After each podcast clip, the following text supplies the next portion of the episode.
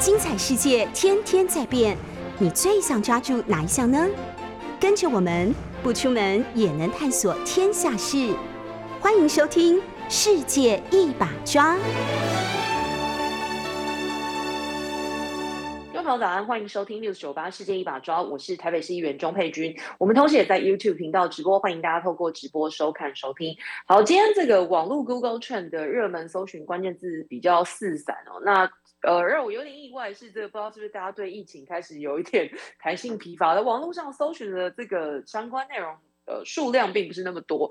那反而昨天在网络上面大家关心的事情是这个。不晓得你有没有同感呢？如果你这一两天有到速食店麦当劳去，你可能就会发现这件事情，就是麦当劳有很多的门市薯条缺货啦。那这个麦当劳说是因为过去这几个月受到国际航运的不稳影响哦，所以陆陆续续如果这个有一些门市的呃库存卖完之后，大概要到五月二十号以后才会陆续的恢复供货。啊那不过。这个其他素食业者脑筋倒是动得蛮快的，一看到麦当劳门市贴出薯条缺货，这个摩斯马上祭出促销，买薯条就送冰红茶，也引起网友的讨论哦，说这个实在是很会。那现在这一波，大家也开始想说，哎，那之前有没有类似的情况？大概是呃，因为受到这个航运的影响，其实。其他的素食店在过去这段时间里面，呃，大概年初的时候有发生过类似的情况。那海外的素食店也有。那麦当劳说五月二十号以后会恢复正常供应，大概也是叫这个重度爱好者不用太担心。另外一则消息是，这个台湾首府大学要全面停办了。那其实这个消息可能让。不少人蛮意外的，因为这个学校其实还蛮年轻的。台湾首府大学，听众朋友不知道会不会觉得有点陌生？其实它是这个致远管理学院，在二零一零年改名为台湾首府大学。那停办的原因，当然就是因为这个。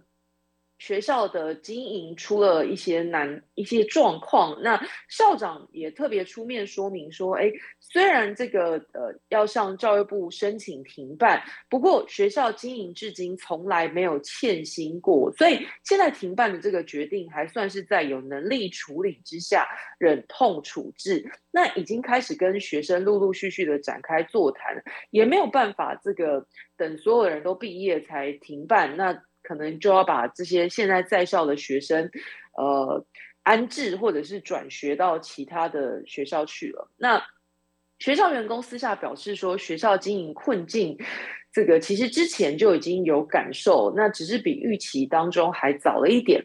台湾首府大学是在台南的麻豆区，那前身是致远管理学院，是两千年才创立的。那二零一零年改名为台湾首府大学之后，这个陆续有一些这个状况。二零一六年开始就接二连三的停招一些科系，那么到这个二零二二年，就是今年。呃，学校做出了停办的这个决定。那教育部说，目前还没有收到这个计划。如果收到的话，会依照私校法还有设立变更停办的办法来进行审查。那照规定，学校就是必须要报请主管机关之后才能停办。那同时也必须要有相关的计划，包括这个校务会议要通过之后。还要董事会同意，然后才能送教育部。包括未来这个教职员工何去何从，还有学生应该要怎么转学安置，这些都必须是台湾首府大学在停办之后要面对的事情。那另外一个网络搜寻热度很高的关键字第一名，当然就是这个发生在美国，但是让人非常沉痛的这一起枪击案哦。这个是发生在加州的橘郡，就是讲呃教会的，这是一所台湾人为主的。尔湾台湾基督长老教会发生枪击案，那造成一死五伤的这个悲剧了。那现在陆续包括行凶的人，还有这个死者，呃，他们过去的人生，慢慢的也都浮浮上这个新闻，呃，也引起了很多的讨论。那事件本身当然就是这个加州教会发生的这一起不幸的意外。那这个枪手是台湾来自台湾的移民，他是一九五三年在台湾出生的。那当时他跑到这个，他从他其实是住在拉斯维加斯，然后开车跑到加州去。其实他并不是这个教会的教友。那他抵达这个教会之后，行凶之前还用铁链、三秒胶跟钉子把门锁住，然后就朝这个。教会里面的教友开枪，同时他还带了额外的子弹跟四枚汽油弹。那呃，我相信应该不少听众朋友都知道，就是当时在现场有一名很勇敢的这个医生呢，舍己救人，就是台裔的医师这个郑达志哦。那他其实是对这个武术算是从小就有训练了。那当时他见义勇为。呃，警方也说，要不是因为有这一名这个郑医师舍身救人哦，挡了三枪，可能还会造成更大规模的这个死伤。那现在枪手是以一项谋杀罪跟五项谋杀未遂罪在押，保释金是一百万美元。那警方初步了解说，他是因为对中国跟台湾之间的政治紧张局势感到不安，因为政治因素对台裔社区心生仇恨而开枪。那在他车内发现的纸条也发现，他不认同台湾是独立于中国的国家。这个被攻击的长老教会在台湾戒严时认同民主运动，后来就是以台独为目标，但无论。政治倾向为何？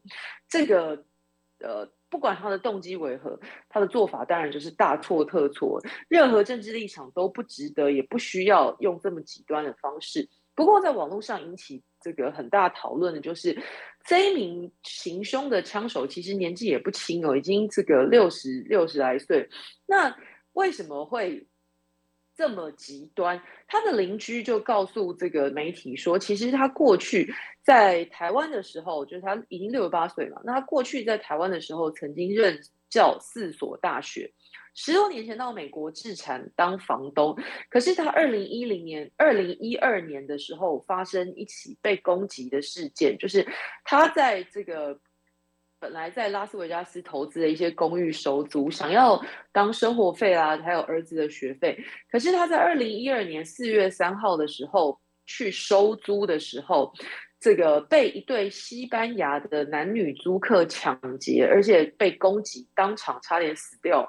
那呃，邻居就推测说，是不是因为他遭逢了这一场巨变，那造成他身心受创，从此这十年来就过得这个。很不安稳呢。那当时其实真的蛮惨的。这个新闻事件讲说，这个行凶的枪枪手他在十年前被洗劫的时候，进到他自己的房子里面，然后这个房客就说：“哎，你进来，我要给你租金。”可是，一进去之后，男房客就打他的脸，然后女房客用铁器敲他的头部，还用剪刀刺他。那最后，他的这个头部左眼眉心缝了三十几针，左手跟肋骨断了，而且右耳是永久的失聪了。那更让这个呃周文伟觉得可能后来对警方产生不信任的原因，还包括他被攻击的时候，身上本来是带着其他房客的租金将近五千美元呢，可是醒来在医院的时候。警方跟医院都说没有看到那笔钱，所以他就一直觉得这个钱是被 A 走了。那他出庭的时候锲而不舍地问检察官说：“东西在哪？”哪里？那一度本来还跟他说本来就没有这个东西，可是他放弃。那接二连三出庭的时候提到，最后才把这笔钱拿回来。所以邻居也分析说，会不会是因为这一场这个几乎丢了性命的洗劫，再加上事后这个身上的钱差一点又拿不回来，让他这个不止性格大变，同时也对很多事情变得非常的呃愤世嫉俗。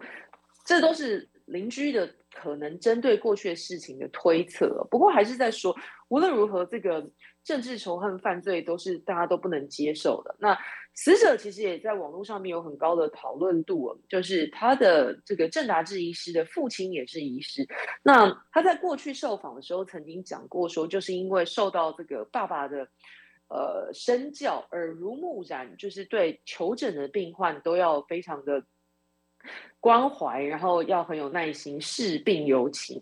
那让人这个很难过的事情是，呃，刚刚说了，因为他从童年就对武术的热爱，所以他在长大行医的时候，也是营养跟运动医学方面的家庭师哦。那除了在武术方面的造诣，他也是当地很多所高中校队的队医。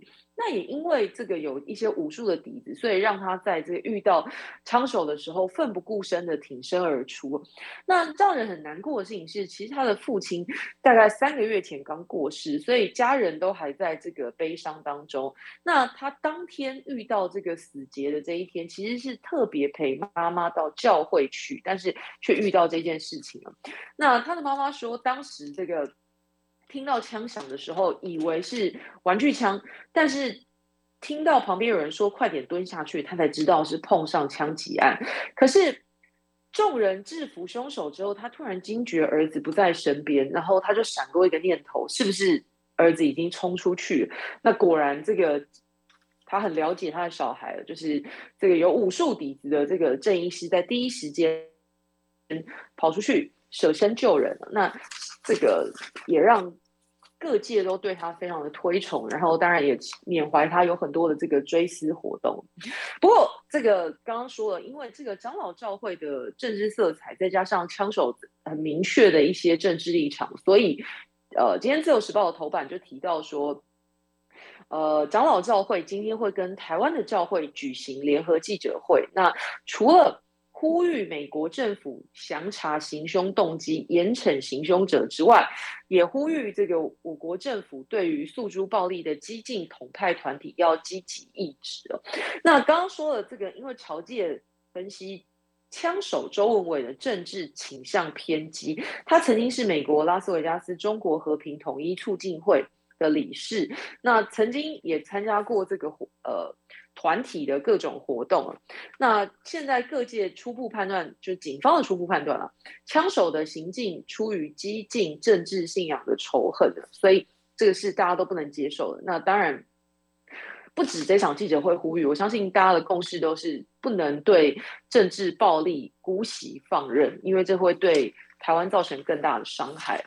好，其他两报的头版都在谈的，当然就是大家关心的疫情的部分了。那联合报跟中时报、中国时报今天的头版不约而同的都用了同一张照片哦。直播线上的朋友可以看得到，就是这一张在中正纪念堂车子大排长龙的画面了。那这个是这个。呃，由台北荣总负责设立的中正纪念堂车来速筛检站呢，那昨天上午正式启用，至少提供一千两百个 PCR 的采检名额。那不管网络预约或者是现场排队，这个额度几乎是秒杀。那本来是提供一千两百位，不过昨天初步第一天总采检数是一千六百四十六人哦，所以。比原本预估的又多了大概百分之二十左右。那呃，我也收到很多 这个澄清，就是挤不进去，但是只能现场排队或者是网络预约，那这个都是额满的情况。那为什么这么多人去做 PCR？除了实际上这个诊断上用药的需求，呃，还有另外一块讨论，是不是因为？为了这个防疫保单呢，那到底应不应该为了防疫保单，然后挤在这个时间点去做 PCR？这个都是有两派的讨论呢。防疫保单之乱，等一下我们再来讨论。那先看联合报的头版，今天同时还提到说，这个重症死亡生住院会大紧缩，所以今天开始只收三大类的确诊者，这个是大家要注意的事情。那轻重症的分流就会回归到。专业去判定，其他原本列为这个高风险的八十岁以上的长者，还有怀孕三十六周以上的孕妇，这六大族群是改为入住加强版的集中检疫所跟防疫旅馆去观察，或者是这个集中，呃，也不能说管理了，就是比较好有状况的时候紧急应变。呃，原本说这个列为高风险的这六大类都是移去。呃，加强版集中检疫所或者是防疫旅馆，那么就是要把医院的量能空出来，专门收中重症，还有未满三个月的发烧婴儿，以及其他疾病是医生觉得有住院治疗的必要，这三大类的确诊者。那确实，呃，如果我不这样做的话，很多有急迫这个风险的，因为你刚我们刚刚看的就是这六大类的高风险者，原本讲的，比如说怀孕三十六周的，比如说这个八十岁以上的长者，相对来讲，这个他们可能没有那么急迫的危险，但只是需要被密集的观察跟照护，但是没有那么频繁的这个医疗需求，所以把他们移去这个防疫旅馆。那这个医院。高强度的医疗量呢，当然就保留给刚刚说的这三大类，呃，确诊者就是未满三个月的发烧婴儿，然后中重症，还有其他疾病医生评估必须要住院的人。那也提醒大家，就是现在这个医师指出，超过六十五五岁的人重症风险最高，所以呃，如果六十五岁以上的长者这个。一般染疫风险重症是十倍以上的几率哦，所以必须要赶在发病后的五天内投药，这样子才能降低死亡率。也就是说，这个现在大家意识到说，高龄者就是长者的转为重症的几率很高，那那要怎么应应呢？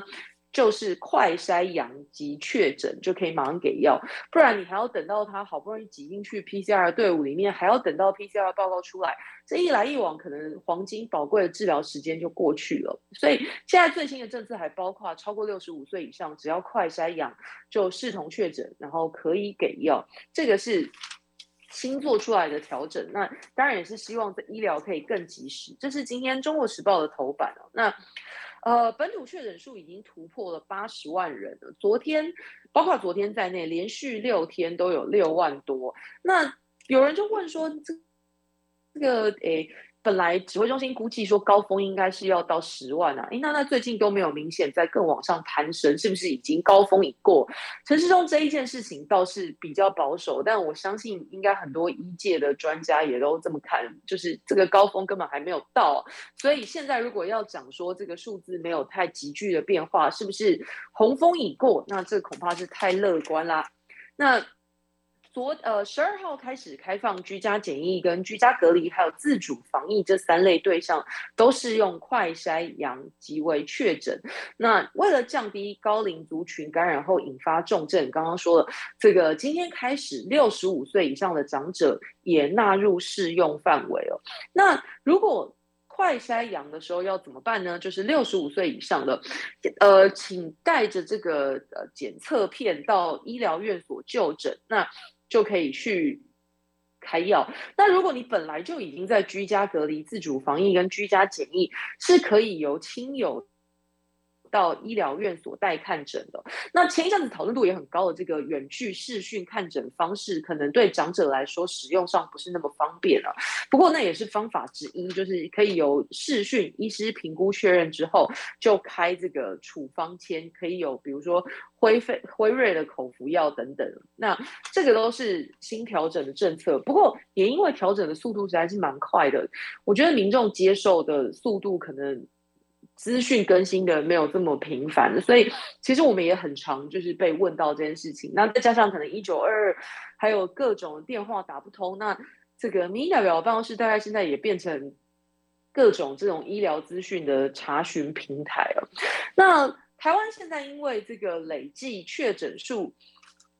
窜升的很快，那除了昨天的确诊是六万五千八百三十三人，染疫死亡三十八人，这个两项数据在全球确诊数的排行榜上面都是第三名，这么高。那那过去二十八天的平均确诊数排名，这个台湾也飙升到全球第八，呃，因此这个台湾也被美国列为这个最高风险等级的国家之一啊。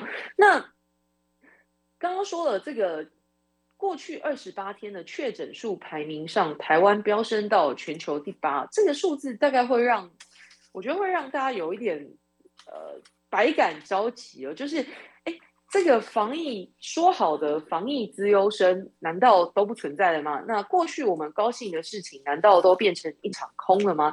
那这个恐怕也是蔡英文总统在面临五二零这个即将就职。周年的这一件事情的时候，留下历史定位，对他来讲恐怕会是一个呃一个一个伤害，或者是说对他原本想要打的这个防疫牌是他手中执政六年来最重要的一张牌。那在初期的时候，确实因为这个持续的零确诊，成为他的一一项宣传利器。那可是近期来，这个传说或者是说这个呃防疫资优生的这一块招牌，因为确诊数不断的飙升，然后也因为各种的必备品，包括快筛，这个不管是口呃不管是唾液的或者是插鼻的缺货，然后让这个防疫资优生的这一张牌被摧毁了，所以。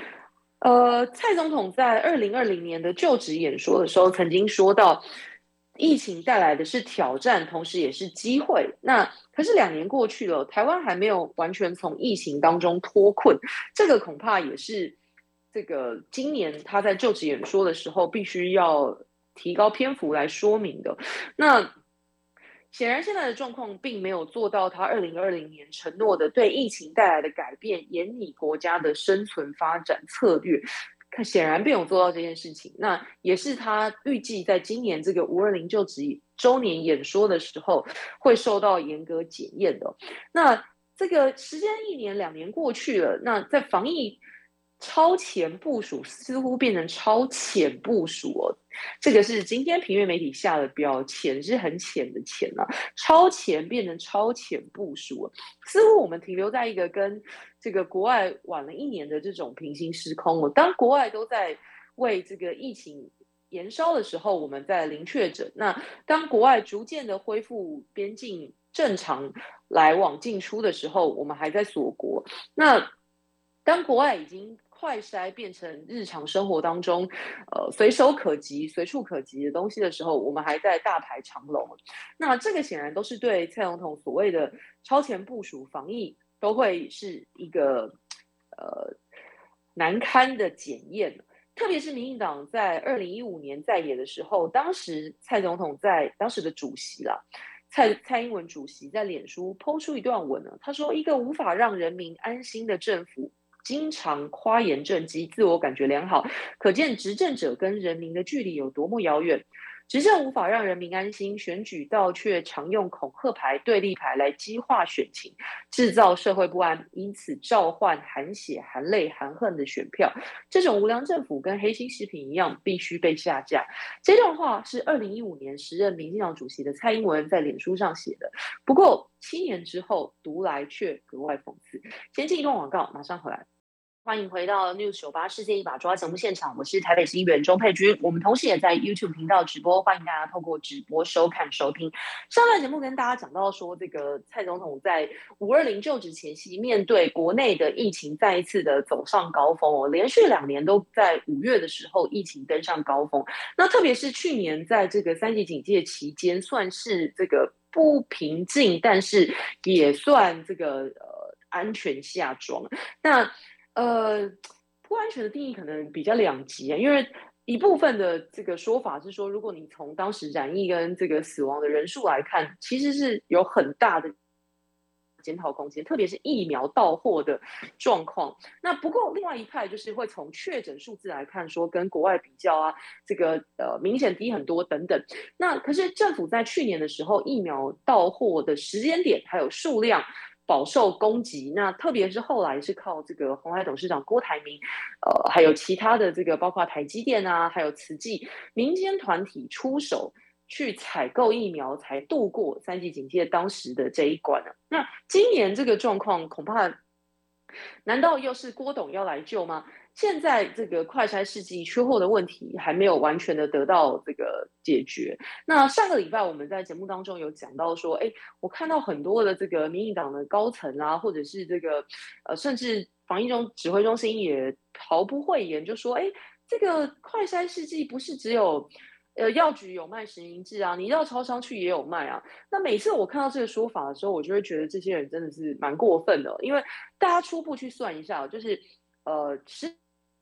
实名制一剂是一百块钱，那超商卖的一剂是一百八十块哦。那八十块也许对，我不敢说多数，对呃很多人来讲，八十块不算太大的钱。可是八十块对很也另外一部分的人来讲是很沉重的负担。不要觉得我夸张了，呃，一个人差八十，一家四口就差三百二。那快餐试剂如果在真的需要用的时候，那必须是可能三天五天接连都要用的情况，那这个价差就不是八十三百，那就是好几千了。那特别是还有一个，我们也有接到这个呃职业的陈情，比如说。按摩业、美发业，那这些都是这个收入并不太高的行业，可是他们在快筛的试剂使用上面会被业者要求必须要这个频繁的快筛，所以看起来说一季八十块没差多少，可是事实上一季八十大概就相当于一餐的餐费，那每天都少一餐的饭钱，这个长期下来谁受得了？所以。你可以去说超商有不用排队的快闪，但是你没有资格告诉人民说，呃，是你自己不去买，是你活该去排队。这个是不但是不接地气，而且其实我觉得蛮残酷的。那显然就是台北观点看天下，或者是呃根本没有走入民间才会有这样的说法。那更不要提说，其实，在一些中南部偏乡，超商也不是那么便呃随处可及啊。那还是要回归到去药局排，甚至可能药局的。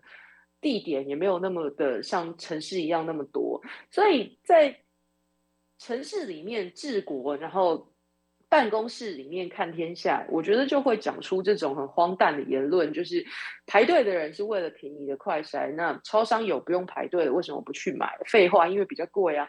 你可以告诉大家说，如果你省时间，可以去超商，但是提供便宜、呃随手可及、随处可及的快筛给。民众去选择，这个是政府应该要做的事情了。这个就像去年在讨论疫苗的时候一样，就是你要让民众有自我选择能力，而不是去告诉大家说我给你领什么，是你自己不去打的。这个都是很莫名其妙的观点。还有一件很莫名其妙的事情，大概就是这个防疫保单哦。当然，现在金管会这个说，哎，这个是业者怎么样怎么样哪样哪样。那上个星期我们就跟大家讨论过，现在防疫保单之乱发展至此哦，当然是业。者首先要出来负责的是业者，那你自己当时要卖这个保单，你就应该要有风管风险管控评估。那更不要提说，其实去年卖了一波卖爆，那你就可想而知说，接下来如果理赔的时候会发生什么状况。那今年又继续很多业者投入防疫保单，加入这个行列去卖，那就更莫名其妙了。如果去年已经有人示范过，这个如果是一个稳赔不赚的生意，那为什么今年又这么多保险业者开卖防疫保单？不就是你抱着一种心情，觉得这个是会为公司赚钱的吗？那保险本来就是有赚有赔嘛，这个大家都知道。你不能说，呃，赔一定是保护赔，保护付钱，那赚一定保险公司赚，哪有这种事？就算赔到公司营运出状况，国外也有这样的情形啊，保险公司。是赔到倒掉，你自己要卖防疫保单，你本来想要去赚这个钱，那真的有状况的时候，你就要负起赔偿责任，这不是天经地义的事吗？那我觉得金管会在这一波里面也难辞其咎。我刚刚说了，去年已经卖爆一波，那如果你这个金管会但凡负点责任的话，就应该要去监督业者。如果真的这个大流行起来，是不是有能力可以赔，而不是让今年这个防疫保单这个遍地开花卖个痛快之后，现在理赔出状况，业者出手缩紧紧缩这个理赔条件，然后金管会才出来讲说，哎，这样不应该，这个都已经太晚了。现在这个陈世忠部长说，呃，防疫受到保单干扰，这是呃。防疫受到保单干扰，增加很多行政负担了。那，呃，现在政府认为说，很多这个防疫险，因为只要确诊就能理赔，所以很多民众一发现这个身体不舒服啦，或者是快筛阳性，然后就一窝蜂冲进去医院急诊要做 PCR。那急的原因当然有部分是因为身体真的很不舒服，有用药的需求。那也有一部分是可能担心说，哎。晚了做 PCR 之后啊，这个拿不到诊断书就没有办法领保险金啊，因为怕再晚几天去筛 PCR 的话，可能会变成阴性，就拿不到确诊，拿不到保险金。所以这个呃，这是谁说的哦？王必胜说的，他就说他观察到有这个现象哦。那嗯，防疫保单，他说原本以为只有几十万人买，那没想到暴增成六百万份，然后还有两百万份正在审核当中。那这个会让很多真正有急诊医疗需求的民众，被这些想要拿到确诊去出险的，跑到医院急诊做 PCR 的民众，会分散的医疗量的。王明胜是这个防疫。这一部分主责的人，所以我觉得他说原本以为只有几十万人买，没想到变暴增六百万份。他说没问题，但是其他的中央部会可以这么后知后觉吗？我们的防疫指挥中心不是一个这个横向联系的单位吗？那当疫情走向现在这个确诊暴增之前的这段时间，保险公司这个好整以暇在卖。防疫保单的时候，金管会有没有出手评估过未来疫情的走势？如果像政府说的，与病毒共存一直是这个与世界接轨，然后是一个必然的经过，那通往这个必然经过的今天，不就是早就该政府的预期之内吗？那如果确诊数六万、八万，甚至未来也许更多？这个确诊数在政府的预估之内，那又怎么会没有去提醒这些卖防疫保单卖得不亦乐乎的业者要注意风险管控的问题？所以怎么说都说不通啊！现在再来讲说这个业者怎样怎样哪样哪样，金管会基本上难辞其咎。那保险业者呃，保险保险的学者啦，就是说这个常理会推断说，人的心理买保险付出保费，所以有资。得的时候就要去取得证明，这个也是人之常情啊。那台湾啊、日本、泰国都有卖防疫险，那这个月就有在泰国就有四家防疫公司因为天价理赔金破产了，日本也有相关的问题。那理赔金不断的在增加当中，所以这个业者就动起了脑筋，说：“哎，那我就来限缩出险的资格，就可以减少理赔哦。”那其实是非常不合理的事情哦。金管会已经错在先，刚刚说了，就是没有对这些卖保单的业者而提命面，说你卖了之后要承担风险。那现在就来承担这个后果。那勉强亡羊补牢的方法，就是金管会应该要下重手去督促这些业者确实出险。那怎么说？现在这个呃居家隔离零加七的新制上路，也就是说不用你是确诊者的亲密接触者，也不用居家隔离，只要自我健康管理七天了。那就有产险业者说，哎，那如果你打满三剂，你选的是这个打满。三剂照规定，你可以是零加七的心智，就是不用隔离。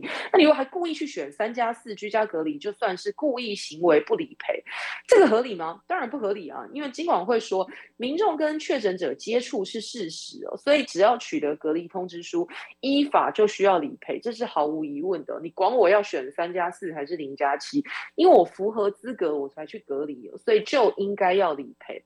那保险业者一度是讲说，这个本来你可以。选零加七，你是自愿去接受隔离，是故意行为。那未来在申请这个理赔的时候，除了看你的居家隔离通知书，还要检查小黄卡有没有打三剂。也就是保险业者现在要走一个巧门，要说故意行为不理赔，把它扩大解释成说，你可以选择。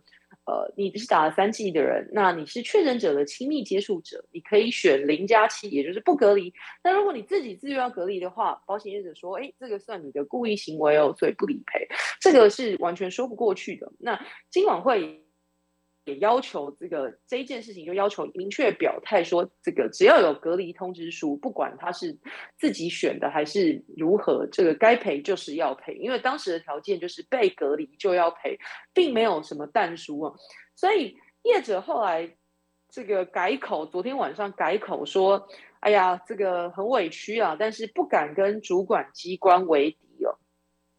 呃，保险业者说，如果提供隔离费用补偿保险，隔离就属于保险事故了。那发生事故，保险就需要理赔。那不过，民众一般对于事故有自然的趋避行为，比如说你保了意外险，那大家会避免意外，不会去发生意外受伤或死亡了。所以，这个像是自杀或故意发生事故，也都视为除外责任，不理赔了。那所以他们就把这个未打满三剂不需要再强制隔离，但是你自愿选择隔离视为故意行为。那金管会已经说了，这个管理的反正就是打满三剂选三加四，他还是有隔离，所以就是要理赔了。那这个是昨天最新的状况。那寿险业呃产险业者也改口，就说很委屈，但是不敢跟主管机关为敌，所以就只能照办。另外还有一个争议就是，呃，重复投保该不该赔？重复保险这件事情呢，说起来其实真的是保险公司自己打脸的。先进一个广告，马上回来。欢迎回到 News 九八世界一把抓节目现场，我是台北市议员钟佩君。在上一段节目，我们跟大家聊到这个最近防疫保单之乱，也是很多人关心的议题哦。那这个其中还有一个上一段讲到这个第一个争议是说，呃，保险公司认为新制零加七上路，那如果保护自己。选择已经打了三剂，还选择三加四的话，那就是故意行为，说不理赔，但是被金管会这个指出并不合理哦。那后来业者急转弯说，这个虽然很委屈，但是不敢与主管机关为敌，所以还是会赔了。那另外一件事情就是，产险公司寄出拒绝重复投保。那呃，防疫险是定额保险，并不适用所谓的附保险条款，所以。重呃，附保险是指这个重复的附附保险条款，保险公司基于风险控管，原本就可以进行核保评估。也就是说，如果你已经核保，就要依约去赔偿了，不然这个很荒唐啊。因为呃，像是这个富邦自己就设计好几种专案，里面都放了法定传染病，也就是说，这个保护。呃，本来就可以在同一个富邦买到好几张防疫保单哦。那你当时承保，现在又改口说这个重复投保不理赔，显然就是自己打脸自己哦。那宁愿炸锅之后，这个保护最不能说。最多了，应该说保护很多的富邦产险已经成为众矢之的。昨天 Google Map 地图上就被标为富邦输不起坑人公司，金管会也被改名金融监督管理委员会，挺富邦也很大输不起，而且官方脸书也被网友灌爆。那。今晚会统计，这个保险公司承保防疫险一共有两百五十一万件，收到的保费是十九点一六亿元，但是理赔件数已经有将近五万件，理赔金额有十八亿多。已经出险了十八亿，呃，保费收了十九亿，然后呃，出险已经出了十八亿，今年收的保费已经快赔光了，而且一个星期以来增加这个理赔金额七点二二亿元，也就是说还有逐渐在增加当中，接下来剩下这一亿大概很快也要也要理赔出去了，那。但是无论如何，这都是刚刚说的。既然你要卖这个保单之前，保险公司诶，你会没有做过风险管控吗？那不就是你自己认为有赚头，你才会去卖这个防疫保单？那怎么能现在这个疫情有变化，确诊数飙升，这个也都是应该在原本就应该要算进去的这个。风险里面了，你保单卖出去了，现在千方百计想方设法要来限缩这个出险的范围，这是真的完全说不过去哦。那富邦产险解释说，哎，这个呃公司能承受的风险额度有限，所以把剩余额度保留给没有相关保障的名额。所以五月十四开始核保审查中，被保险人如果已经有防疫保单者婉拒承保，但是已经完成承保签发保单者，或者已经寄发续保通知单已收保护的保费，这个一定会依契约理赔了。那我相信这个说法还是对很多民众保护不会满意啊，因为你自己要卖这么多种产品，那现在发现苗头不对，又要赶快来收手了。这个说不过去。那另外一个民怨四起的事情，恐怕是这个呃学校到底要不要全面停课两周？这个实在是一个难题啊。像呃，我就有听到一些学校，比如说班上有一个人确诊，就要停课三天。那停完三课，停课三天之后，好不容易上课了一天。班上又有人确诊了，于是又要停课三天。那这家长呢，只要一不小心没有看到讯息，就会扑空到学校去之后才发现啊，今天没上课，赶快又拎着小孩一起去上班。那这个人仰马翻了。那可是学校在这个时间点到底？尤其是国小，因为国小生在这个这一周还有下一周陆陆续续要开始打疫苗的这个时间点，那到底要不要全面的停课？这真的是一件很为难的事情。那基于防疫考量，当然家长会希望说这个在家里比较安全啊，这个防疫至上。可是实际上执行的时候也不是这么容易哦，因为特别是小学生没有办法自己一个人在家里的，那势必就要有有人帮忙照料。那呃，家长有没有办法请假？那今年因为不是三级警戒，恐怕这个请假在家要要来，要么要用自己的假，要么要扣薪水，所以其实不是这么容易的一件事情哦。那呃，学校到底要不要停课两周呢？双北是绑在一起的，因为有很多这个呃家长是跨区啊，这个还有就业的问题，所以。呃，必须要双北统一的一起拍板定案。那国小现在因为还没有打疫苗，正在打第一剂啊，就是这个星期跟下个星期陆陆续续，台北的国小正在打第一剂。那呃，国中高中又是另外一个状况，像是国三生这个周末就要会考了，那考完之后。到底要直接去线上远距教学，还是回来学校实体课程，也都还要评估。那高中生都打了两剂了，那接下来要打第三剂，所以疫苗施打的情况，高中国中国小有很大的差距哦。那小学生在家上课有很多的困难，除了我刚刚说的家长照顾的问题之外，那还有线上的教学。那现在这个状况也让很多老师觉得很头痛，就是呃。班上可能来上课的这个参差不齐，有的人是这个自己请了防疫假在家里，那有有的学生是来到学校上课，那分流的话，听起来好像说。蛮理想的啊，就是害怕的人不要来，那这个比较有信心的人来学校，或者是没有办法照顾来学校，听起来很合理，但执行上面也会有很多状况。那老师一边看现场的学生，另外一方面还要顾线上的有没有偷懒啊，根本人不在镜头，或者关了镜头，或者睡着之类的，做别的事情。那更不要提这个教学进度落后了，呃，光是每天上线点名啊，还有这个。管控秩序都花了很多时间，那同时可能也没有办法远距的执行这个线上随堂测试，所以这个都是很困难的事情。老师就是现场线上两头蜡烛烧，所以教学现场人力吃紧哦。那另外一个对学校来说的考验就是说，反复的停课、复课轮回。那如果班级导师染疫，那全班也要停止实体上课。科任老师染疫，那要找代课老师。那所以考验这个校长的人脉的时刻到了。那找代课老师。不容易，那很多学校甚至找不到老师，校长自己上阵上课，这个也是现在停课复课轮回之间的一个困难。那双北在这个议题上面会一起宣布，那预计是在今天就会拍板定案了。这是我昨天问教育局的最新状况。那双北同时还有这个高中跨区的问题要协调，那初步。初步的消息是说，今天有可能会拍板，就是讲说这个二十三号起停课一星期的这个方向规划，但是还没有拍板，今天会确认。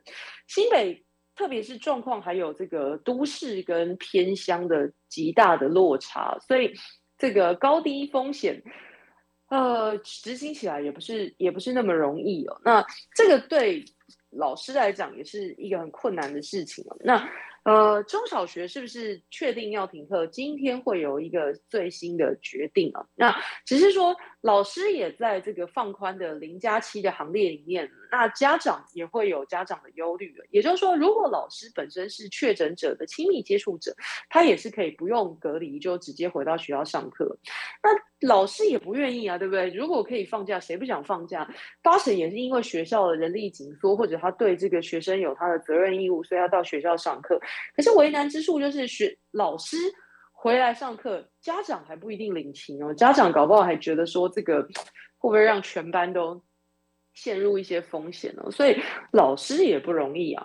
那相对来讲，这个大学的状况可能会稍微比较好一点呢。就是呃，大学生啊，这个对线上的课程的工具的掌握啦，还有自律都应该要有比较好的规范。所以看起来，如果高教。大专院校、高等教育就是大专院校这部分，如果要全面改采线上，可能是比较没有状况的。那所以这个高教工会就出来呼吁各大专院校，就干脆考虑教学的这个品质啊，不要让不同课程啊、不同阶段不断的调整授课模式，这个反而会降低教学跟学习的成效。所以干脆这个赶快。变成远距教学，一直到学期末，这个是在呃高等教育，也就是大专院校的部分，高教工会的呼吁哦，因为他们发现说这个呃大学授课方式也是很混乱，一下实体授课，一下远距授课，然后。这个同一个老师，同一天上午、下午两门课，一下要远距教学，一下要实体授课，会让他这个在备课的时候有很大的这个困扰。所以高校工会就呼吁说，是不是呃，在大专院校的部分可以赶快就直接调整成远距教学？那呃，高国中小刚刚说，因为疫苗施打状况不同，所以呃，实际上的调整比较没有这么容易。那特别是双北的部分。城乡差距，然后还有跨区的学区的问题，所以更要审慎的思考。在今天会有最新的答案，那家长可以持续关注这个议题。好，以上就是这个星期的内容，我们下礼拜再见喽，拜拜。